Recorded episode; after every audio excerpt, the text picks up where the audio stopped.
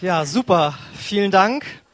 Vielen Dank vor allen Dingen auch an Katie und Sarah, die das gemacht haben dieses Jahr. Die letzten Jahre waren es ja immer Susanne und Elke. Da sehe ich schon so einen, sehe ich schon so einen Rhythmus, sehe ich da schon kommen. Genau, also ganz vielen Dank äh, für dieses Stück, da ihr eine Menge Arbeit rein äh, investiert habt. Und das ist ja mal jetzt äh, ein interessanter Blick auf die sogenannte äh, Weihnachtsgeschichte, die wir ja sonst kennen, wie sie jetzt im Video gezeigt wurde.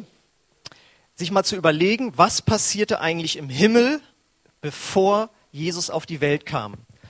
Was war der Anlass? Warum wurde Jesus auf die Welt geschickt?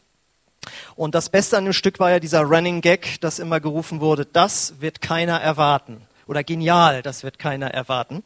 Und deswegen lautet die Predigt jetzt auch, hast du das erwartet? Wir müssen uns ja mal fragen, ähm, kann das sein? Kann das so oder ähnlich im Himmel abgelaufen sein? Die Weihnachtsgeschichte an sich, die wir im Video gesehen haben, die kennen wir ja aus dem Neuen Testament, aus dem Lukasevangelium. Aber steht diese Vorgeschichte aus dem Himmel, steht die auch irgendwo in der Bibel? Also jetzt sagen wir mal nicht so direkt, aber wir können uns das aus der Bibel tatsächlich so zusammenlesen. Ähm, am Anfang haben wir gehört, stand Gott da oben, hat auf die Menschheit runtergeguckt und es hat ihm nicht gefallen. Äh, er war nicht zufrieden mit seiner Menschheit. Wir lesen im Psalm 33, Vers 13, der Herr schaut vom Himmel und sieht alle Menschenkinder. Also das passt schon mal. Und was er damals gesehen hat und heute sieht, wenn er die Menschheit betrachtet, muss man doch zugeben, ist größtenteils nicht so schön. Wir haben es jetzt gerade erlebt, ein Terroranschlag aus Hass, Hass auf Asylbewerber, Hass auf die AfD, aber auch Hass auf die Schwiegermutter, Hass auf den Chef, Hass auf Kollegen, Hass auf Schulkameraden. Lügen im Wahlkampf, wir haben es gerade im US-Wahlkampf mitbekommen, und wir können uns wohl auch auf Lügen im Bundeswahlkampf, ein, Bundeswahlkampf einstellen, aber auch Lügen in unserem Alltag. Geldgier der Weltfußballer, ne, Football League haben wir ja gerade gehört, aber auch Gier im eigenen Herzen. Da wollen wir doch mal ehrlich sein. Und das sind alles Dinge, die Gott sieht. Und dann sagt er ja den interessanten Satz, es ist schwer, mit Menschen befreundet zu sein, wenn man nicht mag, was sie tun.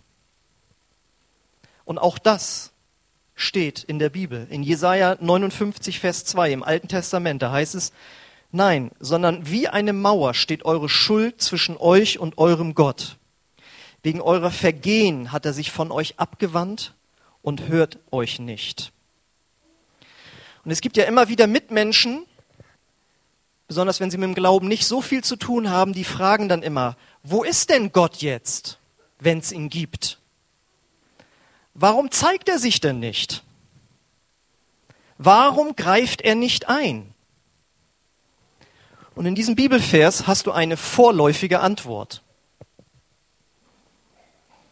Aber die gute Nachricht ist jetzt, Gott ist da. Er hat sich gezeigt. Er hat eingegriffen. Warum? Weil er uns Menschen so sehr liebt.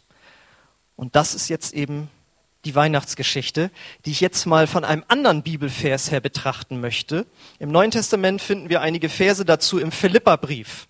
Der hat der Apostel Paulus an die Christen in Philippi geschrieben. Da heißt es in Kapitel 2, 5 bis 8, Seht auf Jesus Christus, obwohl er in göttlicher Gestalt war, hielt er nicht selbstsüchtig daran fest, Gott gleich zu sein.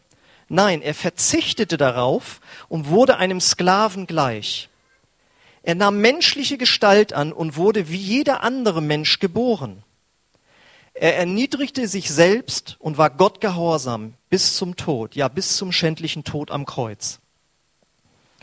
Und es ist tatsächlich so, wie hier im Himmel diskutiert wurde. Gott kam nicht mit einer Armee, er kam nicht als mächtige Person. Er kam nicht als Sohn eines reichen Herrschers und schon gar nicht kam er in einem Palast zur Welt, sondern Gott schickte seinen Sohn, den Prinz des Himmels, wie er hier so schön genannt wurde, als Baby eines Bauernmädchens, der in einem Stall geboren wurde. Das muss man sich mal vorstellen. Er hätte all die anderen Dinge tun können, aber er hat sich entschieden, ich will so zur Welt kommen. Und das hatte keiner erwartet. Und so eine Behauptung gibt es auch in keiner anderen Weltreligion. Gottes Sohn in einem Stall mit Tieren, mit Heu, mit Tierkacker. Ich darf das jetzt aussprechen, weil das ja hier so gesagt wurde. Einige haben es nicht richtig gehört, deswegen habe ich es nochmal gesagt. Ja, also, das muss man sich mal vorstellen. Und auch die Israeliten damals, die Juden, haben nicht damit gerechnet, dass der Messias, der Christus, der Erlöser so kommen würde. Deswegen warten sie noch heute. Und die Frage ist, hast du das erwartet? Erwartest du das? Und unser Problem ist ja immer noch heute, dass wir das eben nicht des deswegen nicht erwarten, weil wir ganz bestimmte Vorstellungen haben von Gott, wie er denn bitte sein sollte. Und wenn er dann so ist, wie er unseren Vorstellungen entspricht, dann wollen wir wohl an ihn glauben. Und das heißt ja, ihm unser Leben anvertrauen. Also nicht nur glauben, dass es ihn gibt. Das glauben Milliarden Menschen auf der Welt. Viele Menschen glauben an einen Gott. Aber an Gott, den Gott Abrahams, Isaaks und Jakobs, des Volkes Israels, dem Vater von Jesus Christus, zu glauben, ihm das Leben anzuvertrauen, das möchten einige oder viele nicht, weil er nicht ihren Erwartungen entspricht. Und das ist ein Problem, dass Menschen oder hier in diesem Fall Gott nicht unseren Erwartungen spricht. Das geht bis in die Ehen hinein. Einige sind jahrelang verheiratet und können bis heute also das nicht verstehen, warum der andere nun nicht so ist, man selbst das gerne hätte. Und genauso ist es nicht, ist es mit Gott. Gott ist nicht so, wie wir ihn erwarten, sondern Gott ist so, wie er ist. Deswegen stellt er sich dem Volk Israel im Alten Testament äh, bei Mose auch vor mit den Worten, ich bin, der ich bin. Ich bin nicht so, wie ihr mich erwartet, sondern ich bin so, wie ich bin. Und Gott ist nun mal so, wie er ist, nämlich er ist so wie Jesus Christus. Und über Jesus Christus lesen wir eine Menge im Neuen Testament. Dieses Baby nämlich, was da so schön lag, wunderbar gespielt, aus dem Hause Braden, wunderbar, vielleicht wird nochmal ein Schauspieler. David heißt er ja auch, passt ja gut. Dieses Baby wurde irgendwann ein erwachsener Mann und lebte 30 Jahre, sagen wir mal, relativ unauffällig.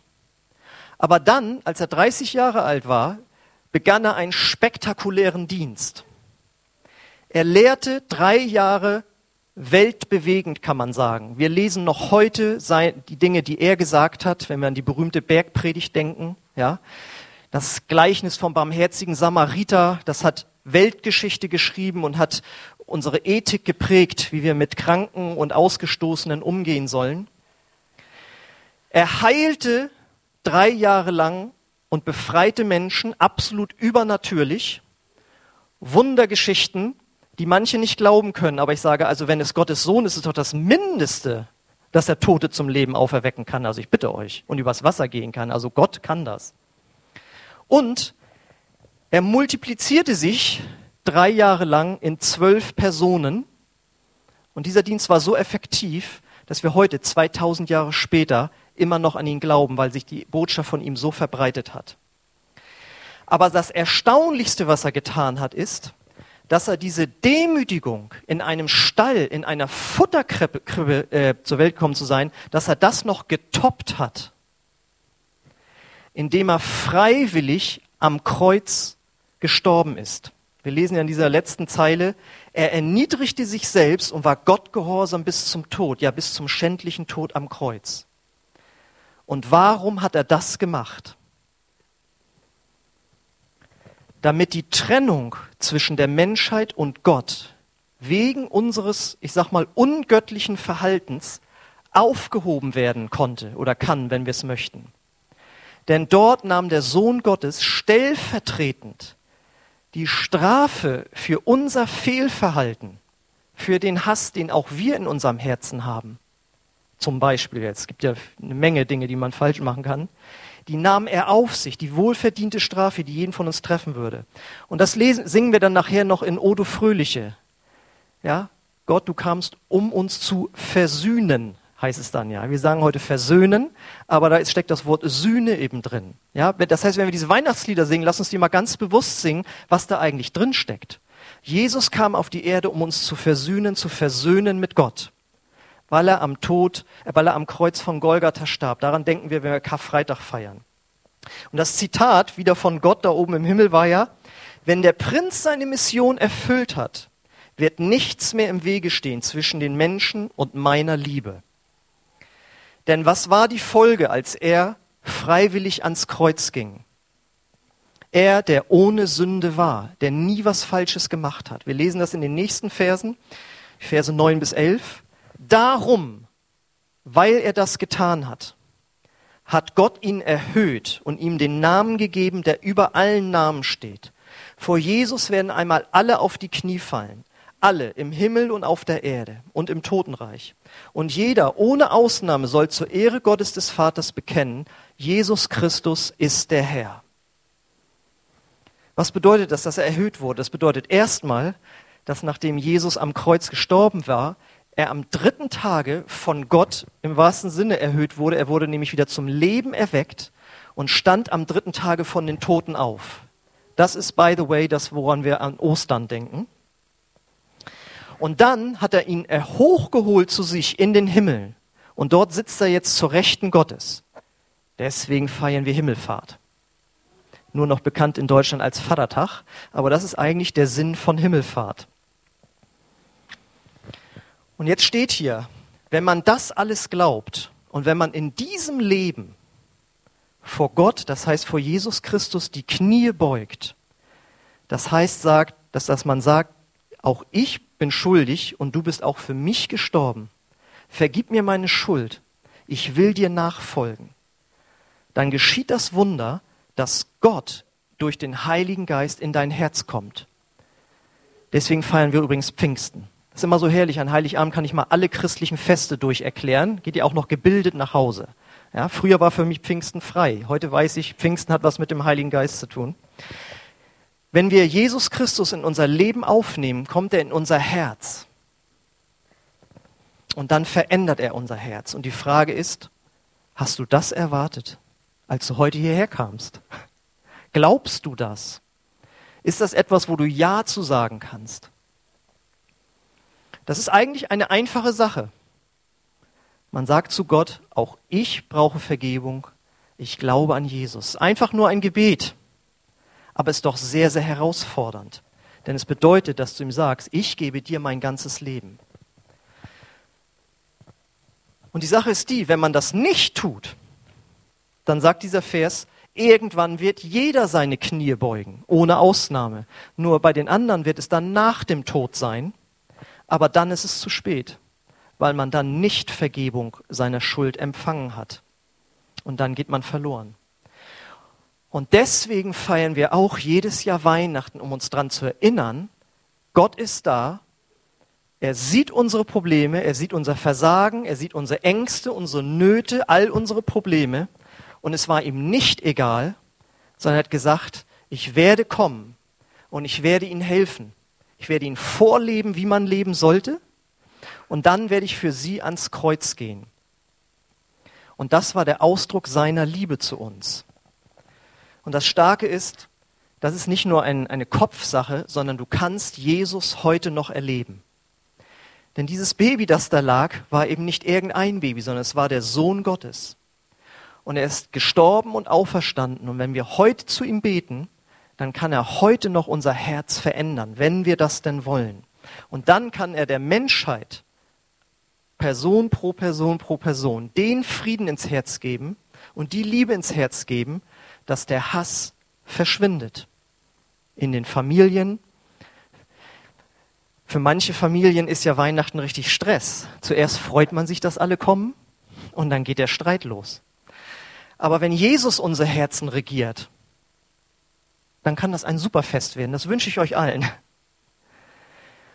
Und wenn Menschen, die voller Hass sind, ob sie in unserer Gesellschaft sind oder ob sie aus anderen Kulturen kommen und äh, Dinge tun, wo wir Hassgefühle bekommen, wenn all diese Menschen erreicht werden mit der Liebe Gottes, dann passiert das, wonach wir uns alle sehen, wo wir sagen, so müsste es sein, wenn Gott eingreift. Aber Gott macht es auf seine Art. Und das musst du annehmen. Das musst du im Glauben nehmen und sagen, so will ich Gott erwarten. Und ich möchte dich einfach ganz persönlich fragen. Weihnachten ist so ein allgemeines Fest hier in unserer Gesellschaft. Aber dass wir glauben, dass Jesus gekommen ist. Aber du kannst auch ein persönliches Weihnachten erleben, dass nämlich Jesus in deinem Herzen geboren wird. Und das kommt nicht einfach über dich, sondern das ist eine Entscheidung, die du treffen kannst. Und wir machen das hier jeden Sonntag so, dass wir einladen, wenn du diesen Jesus Christus kennenlernen möchtest, dann beten wir gemeinsam mit dir, dass das geschieht. Und vielleicht bist du da, dass du sagst, ich finde das nicht schlecht, aber das ist mir irgendwie alles zu hoch, ist überhaupt kein Problem. Gott geht mit jedem seinen nächsten Schritt. Aber vielleicht kann so ein Gebet dein erster Schritt sein, überhaupt zu sagen, Gott, also äh, wenn es dich gibt, dann zeig dich mir. Und wenn du das vom ganzen Herzen betest, dann wird er sich dir zeigen. Er hat es versprochen in seinem Wort. Ich habe das selbst vor über 20 Jahren das erste Mal gebetet und Gott hat sich mir gezeigt. Heute bin ich Pastor und nur heute ausnahmsweise in diesem Outfit.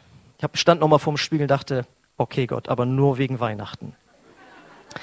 Ja, aber dass ich Pastor geworden bin, ist selbst schon ein Wunder. Ich hatte mit Kirche und Gott nichts zu tun. Und ich habe, wie ich meinte, ein gutes Leben geführt. Aber ich habe diese Botschaft gehört von Jesus Christus. Ich habe dazu Ja gesagt und habe mein ganzes Leben verändert. Und ich habe es noch nicht einen Tag bereut. Es sind jetzt über 20 Jahre und es gibt noch nicht einen Tag, wo ich gesagt habe, warum bin ich Christ geworden? Sondern ich danke Gott jeden Tag dafür, weil er mir den Frieden gegeben hat ins Herz, nach dem ich vorher immer gesucht habe. Und wenn du zugeben musst, eigentlich bin ich auch auf der Suche. Ich bin erfolgreich im Beruf, ich habe eine Familie, ich habe ein tolles Auto, ich habe sogar einen Golden Retriever. Es ist alles, was da ist. Kinder natürlich, ist ja klar, Entschuldigung. Erst die Kinder, dann der Hund. Ja, aber, und du merkst, aber ich bin nicht von Herzen glücklich. Da muss immer noch der nächste Urlaub kommen immer und immer noch das nächste, ja. Gott will dir Frieden geben. Ein Frieden, wie ihn kein Mensch geben kann und kein Urlaub geben kann und keine Gehaltserhöhung. Und deswegen möchte ich uns alle einladen, während unsere kleine Band schon mal nach vorne kommt und wir natürlich, wie sollte es anders sein, O du Fröhliche singen werden, möchte ich euch aber einladen, und ihr dürft auch schon mal aufstehen, dass, äh, wenn ihr möchtet, dass Gott euch berührt, heute Abend und auch darüber hinaus, dann biete ich euch an, dass wir ein Gebet gemeinsam beten dass du Satz für Satz nachbeten kannst, wenn du es möchtest. Ich bete das Satz für Satz laut vor und alle, die das sowieso gut finden, die beten schon mal auch laut mit. Und wenn du sagst, ich möchte diesen Gott kennenlernen, dann bete einfach mit. Und ich bete es Satz für Satz vor. Das heißt, du hast noch eine Zehntelsekunde Zeit zu überlegen, ob du das mitbetest. Aber Gott ist da. Jeder Mensch ist nur ein Gebet von Gott entfernt. Und vielleicht bist du auch hier und du warst schon mal näher dran an Gott und du hattest hier was anderes erwartet vom Christenleben, dann ruft Gott dich heute zurück und sagt, komm zu mir zurück, ich bin doch auch für dich gestorben. Wenn du das also möchtest, ich werde ein längeres Gebet sprechen, wo jeder sich drin wiederfinden kann. Okay. Jesus, ich komme jetzt zu dir. Ich glaube, dass du lebst. Ich glaube, dass du für meine Schuld gestorben bist. Und ich bitte dich, vergib mir meine Schuld. Gib mir deinen Frieden. Ich will dich kennenlernen. Ich will mit dir leben. Ich will dir nachfolgen. Berühre du mein Leben. Amen. Wenn du so etwas das erste Mal gebetet hast, dann rate ich dir sehr, geh einfach nächsten Sonntag in so eine Kirche wie diese kannst auch in unsere kommen, es ist egal welches ist. Hauptsache, man glaubt dort wirklich an Gott und an sein Wort, die Bibel. Und dann sprich mit Menschen dort und sagen, du, ich habe das erste Mal so gebetet, Gott kennenzulernen und ich möchte einfach nächste Schritte einfach erleben. Du kannst auch gerne nach dem Gottesdienst zu mir hier kommen, wie immer du es möchtest. Aber sei dir sicher, Gott geht mit dir und er ist dir auch zu Hause nah, wenn du dich im Gebet ihm nahst. Okay, dann kommt jetzt wie besprochen der Höhepunkt eines jeden Heiligabend-Gottesdienstes. Oh, du fröhliche. Ja, und so kommen wir zum Ende unseres Gottesdienstes. Und wir als Gemeinde wünschen allen Gästen fröhliche Weihnachten. Ich wünsche der Gemeinde fröhliche Weihnachten. Wünsche euch ein ganz tolles Weihnachtsfest jetzt, besonders den Kindern, dass alles geschenkt wird, was erwartet wurde. Und wenn nicht, sagst du einfach, das hast du nicht erwartet, ne? Genau, nimmst nochmal Bezug, erklärst nochmal alles und so. Genau. Okay, dann möchte ich euch segnen. Ihr steht ja schon und dann dürft ihr gerne eure Straße ziehen. Vater, wir danken dir für diesen Gottesdienst. Wir danken dir für deine Gegenwart, Herr. Wir danken dir für dieses Weihnachtsfest. Und ich bete für jeden, wenn er jetzt nach Hause geht oder sie nach Hause geht, sie gut und sicher ankommen und eine gute Zeit dort haben, eine wunderbare Zeit mit der Familie. Keiner sich einsam fühlen muss. Danke, Herr, für diese Feiertage, die du uns hier schenkst in Deutschland. Und der Friede Gottes, der höher ist als alle Vernunft, der bewahre eure Herzen in Christus Jesus, unserem Herrn. Amen. Amen.